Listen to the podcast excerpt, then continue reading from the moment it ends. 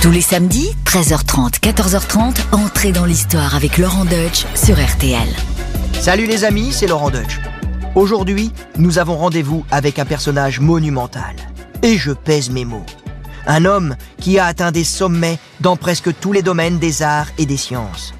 Rien que d'y penser, j'en ai le vertige. Peinture, ingénierie, architecture, botanique, anatomie, astronomie, optique, et j'en passe. Avec sa barbe de prophète et son regard pénétrant, ce touche-à-tout visionnaire est l'incarnation du génie. Ses œuvres sont devenues des archétypes de la culture occidentale. Elles ont atteint une portée universelle, atemporelle et pourrait-on dire inestimable. La scène, l'homme de Vitruve ou encore l'inénarrable Joconde qui attire au Louvre des millions de touristes chaque année, évidemment cet homme, vous l'avez reconnu, c'est Léonard de Vinci. Aucun artiste n'a autant fasciné le monde. Toute sa vie a été passée au peigne fin pour des générations d'historiens. Et pourtant, l'homme nous échappe encore. Léonard reste une inépuisable source d'énigmes. Comment un homme a-t-il pu à ce point être touché par la grâce et doté d'autant de qualités Le talent, la beauté, la bonté et ce parfum irrésistible de mystère qui émane de ses œuvres. Mais bon sang, quel était son secret? Y avait-il une ombre au tableau? Ah, Leonardo. Nous autres Français l'aimons particulièrement, car c'est dans notre beau pays que le Florentin a choisi de finir sa vie, qu'il est enterré, et que ses plus grands chefs-d'œuvre, tout comme ses carnets merveilleux, sont conservés. C'est donc avec une émotion toute particulière, un peu chauvine, que je vais vous faire le portrait de Léonard de Vinci. Entrez dans l'histoire sur RTL. RTL, dans l'histoire. Avec Laurent Deutsch. Léonard de Vinci est né le 14 avril 1452 à Vinci, comme son nom l'indique. Il est le fils d'un notaire, Piero da Vinci, et d'une jeune paysanne, Caterina di Meolippi. Oui, je sais, je parle correctement italien, j'ai un bel accent du sud. Mie cugini sono napolitani. D'ailleurs, je les embrasse. Ciao Enzo, Barbara, Christian et Francesca. On peut continuer. Ses parents entretenaient une relation illégitime, c'est-à-dire qu'ils n'étaient pas mariés, ce qui fait de Léonard un bâtard. Et à l'époque, ça pose un souci. Pas tant dans les milieux de la noblesse, où les bâtards sont reconnus et légitimés sans problème, mais pour les clercs et surtout les notaires, c'est une autre affaire. Et oui, les notaires sont censés représenter la rectitude administrative, le bon droit. Avoir des relations hors mariage, donc illicites, c'est pas top pour la crédibilité. Et c'est ainsi que le petit Léonard grandit éloigné de sa mère pour éviter les commérages. Il est confié à son oncle Francesco et à son grand-père Antonio qui va éveiller la curiosité du garçon. Il lui répète souvent Polocchio, ce qui veut dire en italien ouvre l'œil. Et en effet, le petit Léonard aime observer la nature et comprendre le monde qui l'entoure. Et surtout, dès son plus jeune âge, il présente un don évident pour le dessin. Son père en prend conscience et se dit Tiens, il a un joli petit coup de crayon celui-là. Il en fera peut-être quelque chose plus tard. Bon, évidemment, faut imaginer ça avec l'accent italien, hein, c'est un petit peu plus romantique. Mais pouvait-il un instant s'imaginer qu'un jour, le moindre croquis de son rejeton s'arracherait à des millions d'euros aux enchères Messire Piero, qui a son étude à Florence, s'adresse donc au maître d'atelier le plus en vue de la cité toscane, Andrea del Verrocchio. Songez quand même que dans son atelier sont venus se former des petits jeunes prometteurs tels que Botticelli, le Pérugin ou Ghirlandaio, pour en citer que quelques-uns. Bref, l'atelier de Verrocchio, c'est la Champions League de la Renaissance. Notre jeune Léonard de Vinci, après quelques années d'école, entre en apprentissage chez Verrocchio en 1464. Il a 14 ans. Mais comme le dit l'adage, la valeur n'attend pas le nombre des années. Et ça, Verrocchio va très vite le remarquer. Une anecdote célèbre en dit long sur son extraordinaire précocité. Comme le voulait une habitude des ateliers, certains grands tableaux étaient exécutés en collectif. Au maître la conception générale et l'exécution du thème principal, aux élèves la charge des éléments d'arrière-plan et des détails du décor. Verrocchio travaille alors sur son tableau Le baptême du Christ et demande à Léonard de s'occuper d'un ange sur le côté. Un élément presque insignifiant. Sauf qu'avec Léonard, les détails font la perfection, et la perfection n'est pas un détail, comme il l'écrira un jour dans ses fameux carnets. Pour un coup d'essai, c'est un coup de maître. Le visage de l'ange est tellement extraordinaire, dans la douceur de son expression ou dans le soyeux de sa chevelure, que tout le monde en est pantois d'admiration. Tout le monde, sauf Verrocchio, qui a un petit peu les boules, de voir le tout Florence défiler devant le tableau pour voir l'ange au lieu de sa représentation de Jésus baptisé dans les eaux du Jourdain. La légende dit même qu'il en aurait cassé ses pinceaux et renoncé pour toujours à peindre. Bon, c'est un petit peu exagéré, mais il y a du vrai. Et puis, on aime bien les belles histoires. Ce qui est sûr, c'est que Léonard fait des débuts plus que prometteurs et que l'avenir ne peut que sourire à cet audacieux.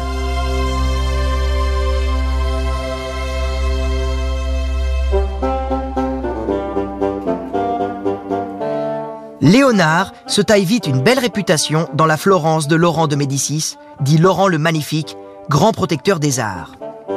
La cité toscane est en pleine effervescence, une époque d'intense créativité que l'on appellera la Renaissance. Eh oui, Florence, Renaissance, effervescence, tout ça rime comme une évidence. Oui, c'est que je suis un petit peu poète moi aussi. Hein.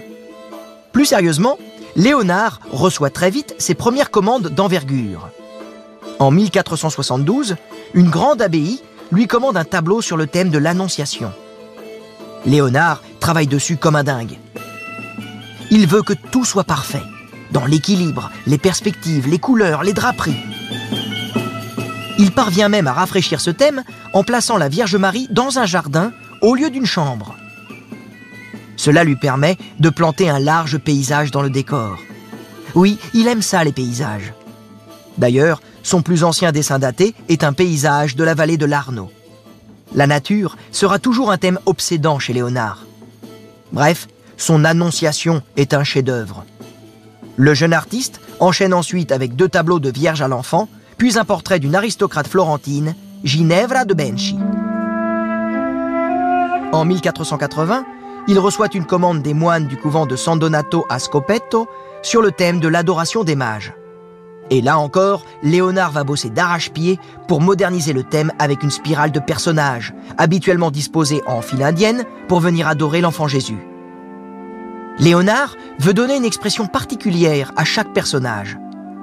Il veut jouer avec des éléments d'architecture singuliers. Bref, il veut frapper fort. Trop fort d'ailleurs, car il ne cesse de revoir sa copie. Le tableau piétine et les moines s'impatientent. En fait, Léonard en restera presque au stade du carton préparatoire, c'est-à-dire le brouillon à échelle au crayon, mais finalement, Léonard renoncera. Et c'est là que se dessine, si j'ose dire, un aspect très important de la personnalité de notre génie. Léonard veut prendre son temps. Il n'aime pas qu'on lui colle la pression. Ça le botte pas trop de faire des tableaux d'hôtel avec des contraintes et des échéances. Lui, il cherche la perfection. Et forcément, la perfection, ça prend le temps que ça prend, comme on dit.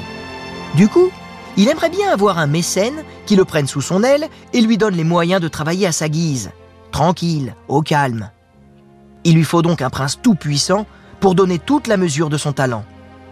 C'est pourquoi il songe à quitter Florence, qui est une république, et un régime trop procédurier à son goût. En plus, à Florence, il a eu affaire à la justice. Il a été accusé par dénonciation anonyme de sodomie avec un jeune prostitué Jacopo Saltarelli. Quoique relativement tolérée, cette pratique sexuelle est illégale à Florence à cette époque. Ainsi donc, cap sur Milan. Léonard pose ses malles dans la capitale lombarde en 1482. Il a 30 ans. Nouvelle décennie, nouvelle ville, nouveau départ. Le duché de Milan est alors aux mains de la puissante famille Sforza. Le duc Ludovic le Mort accueille Léonard à sa cour car ce dernier lui a envoyé une lettre dans laquelle il liste ses compétences. En gros, il lui envoie son CV. Et c'est là qu'on voit que Léonard a un certain culot. Il se présente comme un ingénieur militaire alors qu'il n'a jamais construit de machine de guerre. Mais pas folle la guêpe. Il sait bien qu'en cette fin de 15e siècle, les innombrables petits États de la péninsule italienne se tirent la bourre et font la guerre en permanence. Les ingénieurs militaires sont ainsi plus recherchés que les artistes qui n'ont pas encore le prestige qu'on leur attribue aujourd'hui, mais qui sont encore considérés comme des artisans en quelque sorte. Bref, Léonard détaille des compétences qu'il n'a pas encore et précise à la toute fin de sa lettre de motivation En peinture, je puis faire ce que ferait un autre, quel qu'il puisse être. Et si quelqu'une des choses ci-dessus énumérées vous semblait impossible ou impraticable, je vous offre d'en faire l'essai dans votre parc ou en toute autre place qu'il plaira à votre excellence, à laquelle je me recommande en toute humilité. Traduction si besoin, je sais aussi peindre au moins aussi bien que vos meilleurs peintres. Et si vous ne me croyez pas, eh ben mettez-moi à l'essai. Vous allez en prendre plein les mirettes. Mais n'oublions pas, en toute humilité bien sûr. Sacré Léonard, franchement fallait oser. Alors lui pour le coup, dans un entretien d'embauche à la question rituelle quel est votre principal défaut? Il pourrait vraiment dire Bah, euh, je suis un peu perfectionniste. Ça ne serait pas du tout une pirouette. En tout cas, Ludovic Lemort l'engage à son service et lui confie un projet qui lui tient à cœur. Réaliser une statue équestre monumentale à la gloire de son ancêtre. Léonard, qui adore la démesure et qui pourtant n'a jamais fait de sculpture, en tout cas à si grande échelle, veut mettre le paquet. Franchement, monsieur le duc, votre idée, elle est canon. Mais on va pas seulement faire une statue équestre monumentale. Non, non, non, non, non. On va tout simplement faire la statue équestre en bronze, la plus haute, la plus volumineuse de tous les temps. Plus de 7 mètres de haut.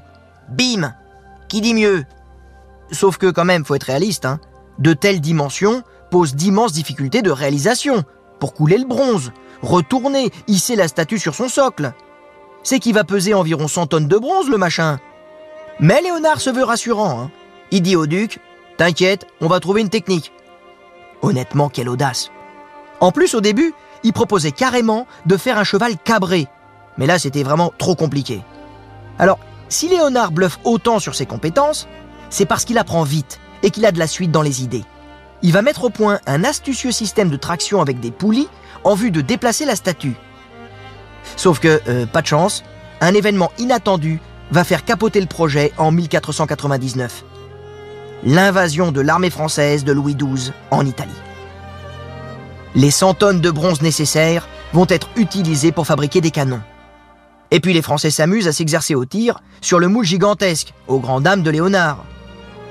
Mais finalement, c'est peut-être pas plus mal, car Léonard aurait sans doute eu beaucoup de mal à achever ce projet démesuré. Et c'est d'ailleurs ce qui posera toujours problème dans sa carrière. Léonard il a la folie des grandeurs, et bien souvent, ses projets resteront inachevés. Mais Léonard a plus d'un tour dans son sac pour émerveiller la cour du duc de Milan.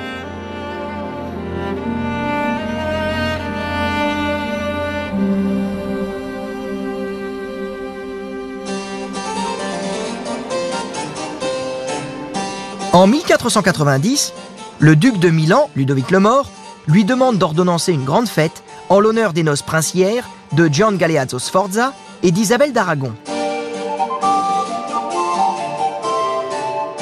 Là encore, Léonard va mettre le paquet. Il n'est pas du genre à se contenter de quelques cotillons et d'une queue pour amuser la galerie.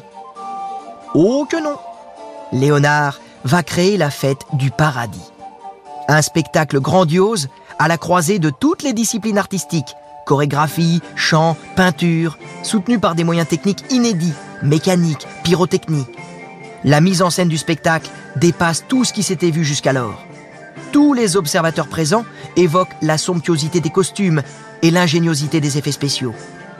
Il y reproduit le cosmos avec des allégories de planètes tournoyant sur un immense disque mécanique. Le tout éclairé par des centaines de candélabres. C'est de l'art total qui préfigure l'opéra créé un siècle plus tard. À Milan, Léonard de Vinci enchaîne les chefs-d'œuvre dans le domaine de la peinture, dont deux portraits célèbres, qui sont deux maîtresses du duc Ludovic. La postérité les retiendra sous le nom de la Dame à l'Hermine pour la première et la Belle Ferronnière pour la seconde. Les portraits de ces deux courtisanes marquent les esprits, non pas pour leurs beaux atours, mais pour le caractère qui s'en dégage. L'expression dans le regard, la posture, les manières. Léonard réussit à exprimer la personnalité de deux femmes intelligentes, séduisantes. Les portraits semblent vivants, en mouvement. On est loin des portraits raides et figés du Moyen Âge. Durant ces années milanaises, Léonard peint aussi un pur chef-d'œuvre que nous avons la chance d'avoir au musée du Louvre, la Vierge au rocher. Destinée à orner un retable pour la décoration d'une chapelle, ce tableau frappe par son atmosphère mystique, avec son décor de caverne, son paysage crépusculaire et surtout l'étrange jeu de main entre les personnages. On voit l'ange désigner Saint Jean-Baptiste au lieu de Jésus enfant, comme habituellement. Léonard semble ainsi brouiller les pistes dans cet épisode de la vie du Christ. D'ailleurs, les moines, pas très satisfaits, vont en commander une seconde version plus réglementaire. Tout cela va encore mal finir, car Léonard se plaint de ne pas être justement rémunéré et les commanditaires de ne pas avoir reçu l'objet de leur commande, pourtant prévu pour décembre 1484, dernier carat. Eh oui, Léonard ne respecte pas les délais, comme d'hab. Il a besoin d'assistants pour déléguer certains travaux. C'est donc à Milan qu'il fonde son atelier et recrute notamment deux disciples qui l'accompagneront jusqu'à la fin de sa vie. Deux hommes que tout oppose. Le premier est un jeune aristocrate, bien élevé, fin lettré, Francesco Melzi. Le second, adopté à l'âge de 10 ans par le maître, s'appelle Gian Giacomo Caprotti, le fameux Salai, ainsi que Léonard le surnomme. Salai, cela signifie diablotin, car Salai est effectivement un élève turbulent qui n'arrête pas de faire des bêtises. Voleur, menteur, têtu, glouton, écrit Léonard à son propos. Mais il voue une tendre affection à ce jeune homme très beau, qui est peut-être aussi son amant. Salai a sans doute inspiré certains portraits du maître, comme l'étrange Saint Jean-Baptiste conservé au Louvre. La sensualité évidente, comme par exemple le sourire énigmatique du saint montrant le ciel, prouve encore que Léonard ne fait jamais rien comme tout le monde. En 1495, les moines du monastère de Sainte-Marie des Grâces à Milan lui commandent une fresque pour orner leur réfectoire, avec pour thème le dernier repas du Christ en compagnie de ses disciples. Encore et toujours, Léonard va vouloir frapper fort. Mais la technique de la fresque ne lui plaît pas trop. Elle impose des temps de séchage très courts, avec l'impossibilité de retoucher ce qui est sec. C'est un type de peinture trop contraignant à son goût, lui qui aime recommencer, améliorer, fignoler à l'infini. Alors que fait-il? Eh bien, il bidouille une technique pour peindre à l'huile sur le mur du réfectoire. Comme ça, il peut pendre tout son temps. Évidemment, les moines finissent par en avoir ras-le-bol de le voir rêvasser pendant des heures avant de mettre trois coups de pinceau et de partir en ville faire un tour. Une fois de plus, ça va mal se terminer, car les moines, ils vont se fâcher. Mais le résultat est un tel chef-d'œuvre que ça valait vraiment le coup d'attendre. Les douze apôtres disposés autour du Christ ont tous une expression et une pose singulière. La scène devient vite une œuvre culte. Problème, la technique à l'huile de Léonard ne tient pas. Ça commence à pourrir quelques années seulement après l'exécution de la fresque. Ce qui explique pourquoi elle est dans un si triste état aujourd'hui. Quel gâchis Mais Léonard n'aura pas trop le temps de constater les dégâts, car les Français viennent jouer les troubles fêtes en 1499. Le roi de France Louis XII revendique des droits à la succession des Visconti et envahit Milan. Léonard perd son protecteur le duc, parti en exil. Il aimerait bien travailler pour le compte des Français, mais ces derniers se font vite détester par la population.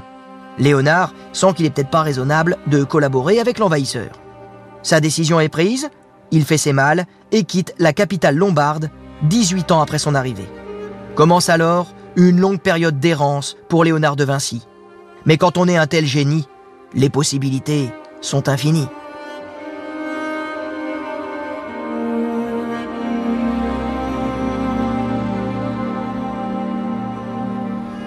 Après son départ de Milan, Léonard s'arrête quelque temps à Mantoue où la duchesse mécène Isabelle d'Este, grande dame de la Renaissance, lui commande un portrait. Léonard commence le carton, mais ne passe pas à l'étape de la peinture. Il se permet le luxe de snober la duchesse, qui enrage et le presse d'honorer sa commande. Mais Léonard file à l'anglaise pour un court séjour à Venise. Il semblerait qu'il dédaigne un peu la peinture en cette période d'errance, et ce, au profit des sciences. C'est sans doute pourquoi Léonard va offrir ses services au redoutable César Borgia, un homme impitoyable et cruel qui entend se tailler un royaume en Romagne à la pointe de l'épée. D'ailleurs, si vous voulez en savoir un petit peu plus sur la sulfureuse famille des Borgia, je ne peux que vous conseiller d'écouter l'épisode formidable d'entrée dans l'histoire consacré à Lucrèce Borgia. Vous allez voir, il est mortel, c'est le cas de le dire. Bref, César Borgia est en guerre contre les seigneurs romagnols et il s'adjoint les services du génial Florentin Léonard en tant qu'ingénieur militaire. Léonard inspecte les forteresses et invente des machines de guerre infernales. On peut encore voir sur ses carnets des espèces de chars d'assaut d'avant l'heure et des engins dotés d'hélices pour tailler l'ennemi en pièces. Mais cette fois, Léonard a l'occasion de voir l'horreur de la guerre de ses propres yeux. Ce ne sont pas seulement des élucubrations intellectuelles couchées sur du papier, ce sont des champs de bataille fumants, jonchés de cadavres, et Léonard en conservera un certain dégoût pour la guerre. Et il reviendra très vite à ses premières amours, la peinture. En 1504, l'artiste est de retour dans sa patrie, à Florence, bien décidé à montrer qu'à la cinquantaine bien sonnée, il est encore au top. Car en pleine Renaissance, la concurrence est rude. Il y a plein de petits jeunes qui poussent au portillon, comme un certain Raphaël ou un certain Michel-Ange, qui a stupéfié tout son monde en 1499 en sculptant la célèbre Pietà pour la basilique Saint-Pierre de Rome. Oui, à l'âge de 24 ans seulement, Michel-Ange a déjà tué le game. Et quand Léonard revient à Florence, Michel-Ange vient tout juste de réaliser le monumental David qui orne alors la façade du Palazzo Vecchio, le cœur du pouvoir politique florentin. La classe. Bref, Michel-Ange est en pleine ascension et il déteste cordialement Léonard. Car les deux hommes se connaissent. Tout les oppose. Léonard est un homme affable, séduisant, solaire, facétieux, radieux. Michel-Ange est un homme torturé, solitaire, râleur, querelleur. En 1504, la République de Florence veut décorer la salle du Grand Conseil du Palazzo Vecchio de fresques monumentales à la gloire de son histoire militaire. Les deux grands artistes se voient chacun attribuer une fresque. À Léonard est confiée la bataille d'Anghiari. À Michel-Ange, celle de Cassina. Là, il y a un duel en direct. Léonard de Vinci face à Michel-Ange. Le choc des titans. Les deux rivaux à pinceau tiré dans la même salle. C'est presque un ring. Et moi je dis que le meilleur gagne. Mais hélas, ce qui s'annonçait comme le plus grand duel de l'histoire de l'art va tourner en eau boudin. Michel-Ange pose les pinceaux car il a mieux à faire. Oui, le pape l'appelle à Rome, où il peindra le plafond de la chapelle Sixtine. Oui, euh, ça se refuse pas. Quant à Léonard, comme d'habitude, il prend tout son temps, il expérimente des techniques de fresque à sa sauce, mais ça ne marche pas. Les deux artistes en resteront au stade du carton, des cartons incroyables, grandioses, admirés par le tout Florence, qui donnent une idée de ce qu'aurait pu produire le résultat final. Mais Léonard, on l'a dit, n'aime pas travailler sur des fresques. Il préfère encore les tableaux de chevalet. C'est d'ailleurs à l'époque de son retour à Florence qu'il travaille sur le portrait d'une bourgeoise florentine, une certaine Lisa Gherardini, épouse de Francesco del Giocondo. C'est Mona Lisa, soit Dame Lisa, alias la Joconde. Comment imaginer que ce simple portrait une peinture à l'huile sur un panneau de peuplier de 77 sur 53 cm allait devenir un jour l'icône de l'art occidental, l'œuvre la plus contemplée, la plus commentée, la plus décortiquée et sans doute la plus controversée? Que n'a-t-on pas dit sur la Joconde? Les théories les plus dingues tentent de percer le sens caché, à supposer qu'il y en ait un, de ce portrait d'apparence anodine, mais pourtant fascinant, car si vivant, si vibrant. C'est vrai que son sourire énigmatique semble nous narguer en nous disant ⁇ Cherchez encore, vous n'y êtes pas ⁇ En revanche, aujourd'hui, les historiens de l'art sont unanimes sur l'identité du modèle. C'est bien Lisa Gherardini. Nous le savons avec certitude grâce à une note datée de 1503 dans la marge d'un livre écrite par le chancelier de Florence, Agostino Vespucci. Et pourtant, malgré tout, on se demande pourquoi Léonard a travaillé avec tant de soin sur ce portrait qu'il n'a jamais livré. Pendant 15 ans, il ne cessera de peaufiner ce visage, sublimé par la technique typiquement léonardienne du sfumato, c'est-à-dire avec des contours évanescents, donnant cet aspect si réaliste.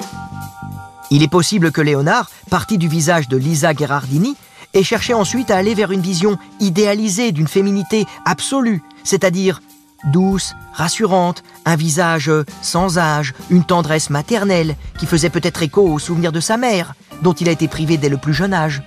Mais ça, nous ne le saurons jamais. En tout cas, rien n'interdit de le penser. En 1515, Léonard s'installe à Rome. La ville éternelle est en pleine effervescence sous le pontificat de Léon X, un pape mécène comme son prédécesseur Jules II. Les chefs-d'œuvre prennent une nouvelle dimension, une dimension grandiose. Michel-Ange a peint la chapelle Sixtine, Raphaël est en train de peindre les chambres des appartements de Jules II, et notre Léonard, dans cette concurrence féroce, a bien du mal à trouver sa place. Il faut dire qu'avec ses tableaux de chevalet qu'il met des lustres à peindre, il n'est plus vraiment à la mode. Pourtant, à 63 ans, le génie veut toujours explorer des horizons plus vastes, préférant étudier la philosophie, les sciences.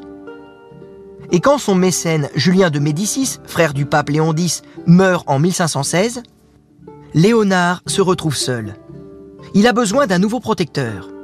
Il a besoin d'un prince puissant qui le prenne sous son aile. Eh bien ça tombe bien, car un tout jeune roi de France vient de débouler en Italie et de rafler l'éclatante victoire de Marignan en 1515.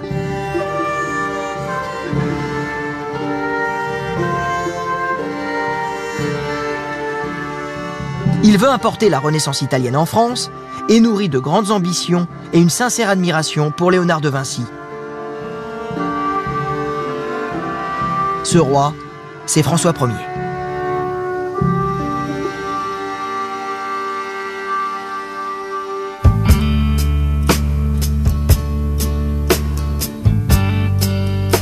Léonard de Vinci rencontre très probablement François Ier en 1516 à Bologne, à l'occasion des négociations avec le pape pour le Concordat.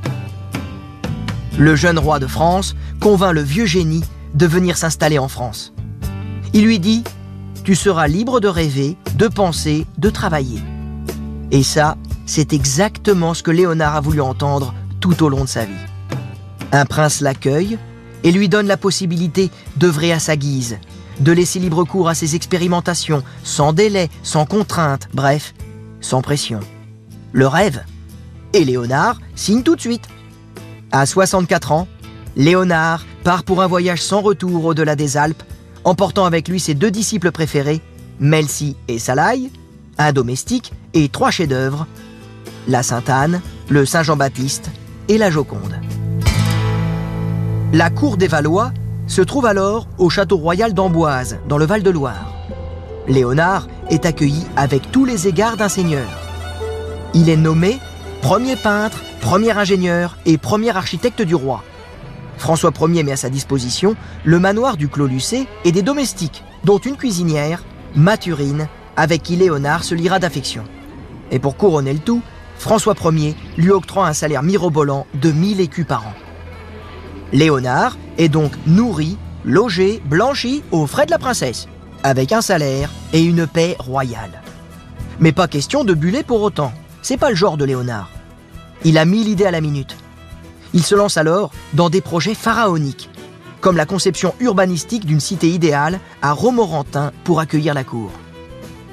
Il prévoit même de creuser des canaux pour relier la Loire et la Saône. Il organise des fêtes, comme la mythique fête du paradis des années milanaises, dont il s'inspire à Amboise. Le Florentin fait régner la beauté et la créativité à la cour de France. Il poursuit aussi ses expériences scientifiques dans de nombreux domaines, tout en continuant de travailler à son chef-d'œuvre, la Sainte-Anne. Il rêve de voler comme un oiseau. Et même si elle n'avait pas vraiment la capacité de s'élever dans les airs, ses dessins de machines volantes nous montrent à quel point Léonard était visionnaire. À 67 ans, le génie fait toujours flèche de tout bois, mais il sent sa fin proche. Ses forces déclinent et son bras droit est gagné par la paralysie. Alors, le vieux lion fait rédiger son testament, distribue ses œuvres et ses carnets à ses disciples et n'oublie pas sa bonne servante Mathurine, à qui il lègue son manteau noir à bord de fourrure.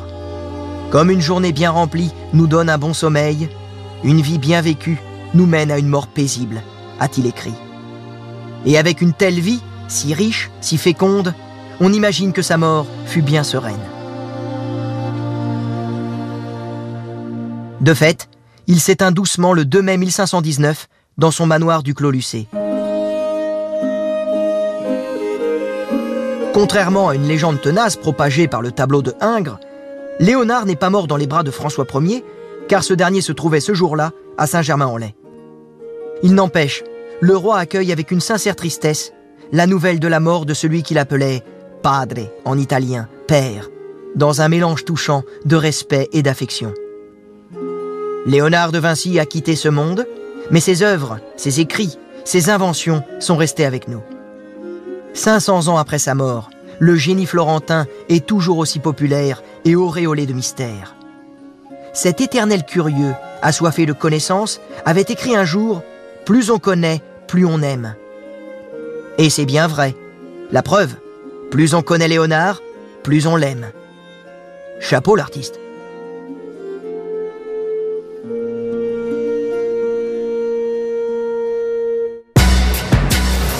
Dans l'histoire. Laurent Deutsch sur RTL.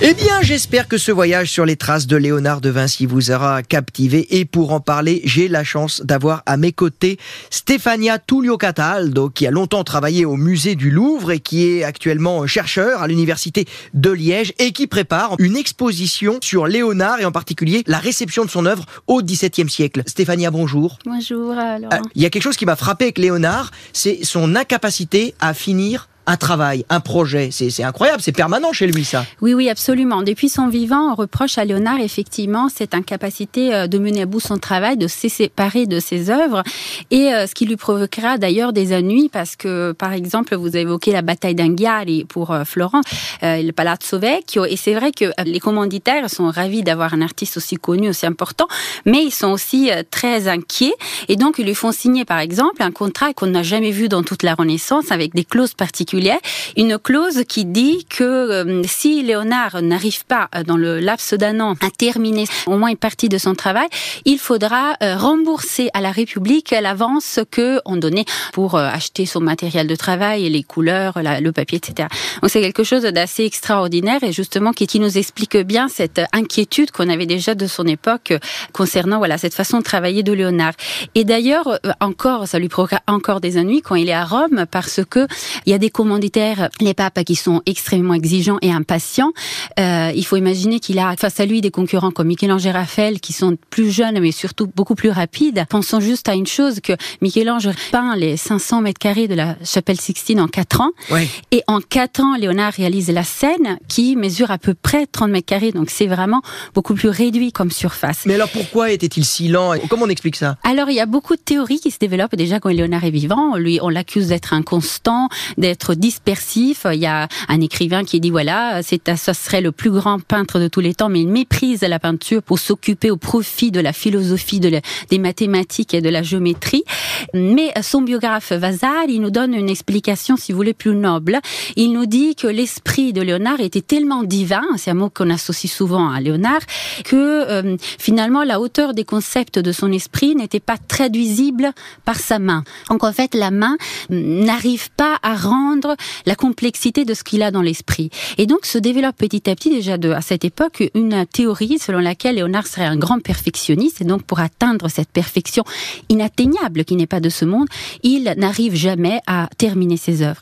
Mais il y a une, dernière chose que je voudrais vous dire qui est, c'est un peu une théorie qui a été développée dans la dernière exposition justement de 2019 euh, au musée du Louvre, qui s'est interrogé un peu sur ce que c'est l'œuvre d'art Léonard, non Parce que pour comprendre pourquoi il termine pas, il faut comprendre ce que représente une œuvre d'art pour lui. Effectivement, Léonard, on s'est rendu compte en étudiant euh, aussi euh, la, comment, toute l'évolution de ses, de ses œuvres, que euh, pour Léonard, une œuvre d'art est une créature vivante.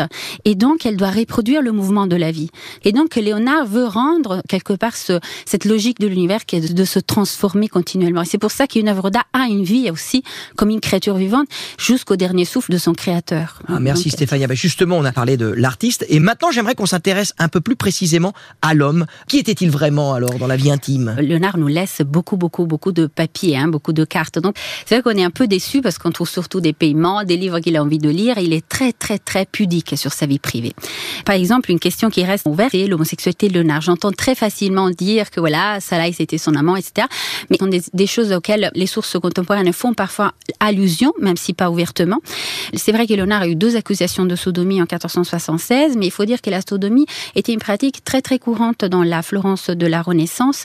Et donc, euh, ces deux accusations d'ailleurs n'ont pas de suite, hein, donc euh, n'ont pas de preuves concrètes.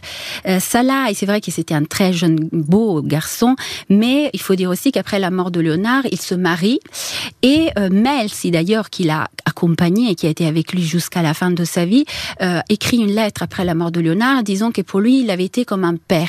Donc c'est très difficile en réalité de cerner le type de relation que Léonard a tissé avec ces personnages qui l'ont accompagné un peu toute sa vie. La chose qu'on peut, en revanche, on peut dire, c'est que Léonard ne s'est jamais marié, n'a jamais eu de femme à ses côtés, n'a jamais eu d'enfant. Ça, c'est certain.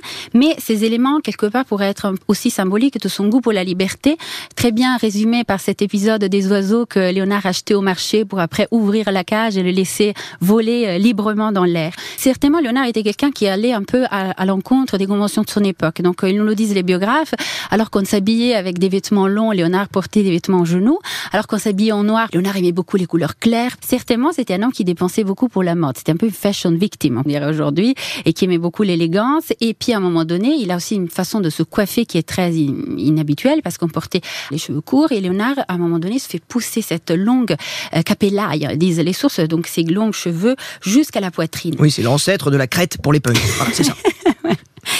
Et alors, cette longue non chevelure s'accompagne aussi d'une habitude alimentaire, donc une sorte de philosophe, un peu comme un Pythagore. Et une autre chose qu'il partage avec Pythagore, c'était le végétarianisme.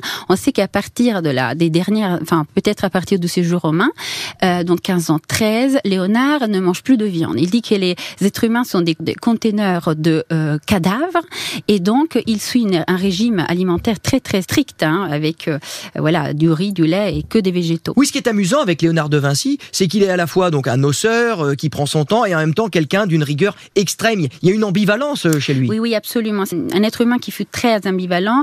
D'un côté très charmant, très solaire, très aimant, capable de faire rire, d'amuser, et d'autre part euh, solitaire, froid parfois. Non, quand il écrit dans ses carnets le jour, le moment de la mort de ses parents, avec une froideur. Et d'ailleurs, on peut prendre l'exemple de la, de la maternité, la relation à maternité-Léonard. Léonard a réalisé les plus belles Vierges à l'enfant de toute l'histoire de l'art, qui expriment vraiment une tendresse, une relation euh, mère-fils extraordinaire.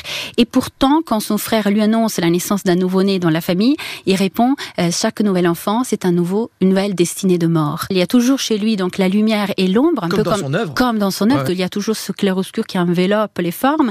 Et il y a cette phrase très belle sur laquelle on pourrait conclure qui dit tandis que je pense d'apprendre à vivre, je suis en train d'apprendre à mourir. Ah bah écoutez, il n'y a rien à rajouter. Hein. Merci beaucoup, Stéphania. Je rappelle que vous êtes euh, chercheur à de Liège et que vous préparez en partenariat avec la BNF un projet concernant euh, la réception de l'œuvre de Léonard de Vinci au XVIIe siècle.